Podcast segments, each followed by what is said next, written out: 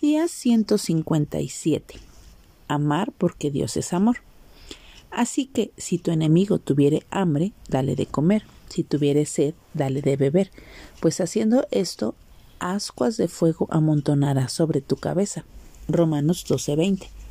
El amor es un mandamiento que podemos cumplir porque hemos sido preparados para ello. Diríamos que el amor es como un pozo profundo con manantiales cristalinos llenos de la presencia de Dios.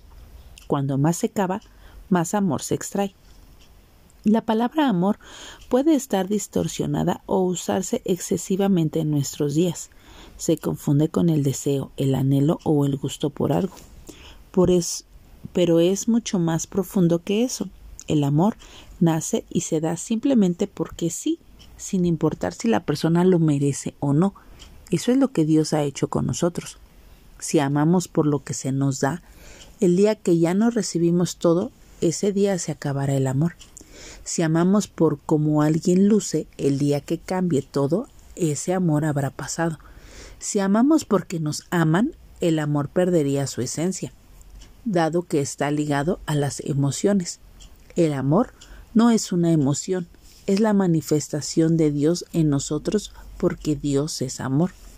El amor no distingue entre tu amigo y tu enemigo, entre tu hermano y tu vecino, entre quien te ayudó y quien te hizo daño. El amor solo se da y se manifiesta a través de lo que hacemos. Tú amas porque Dios vive en ti. Cristo quitó tu corazón de piedra. Cristo está en tu corazón.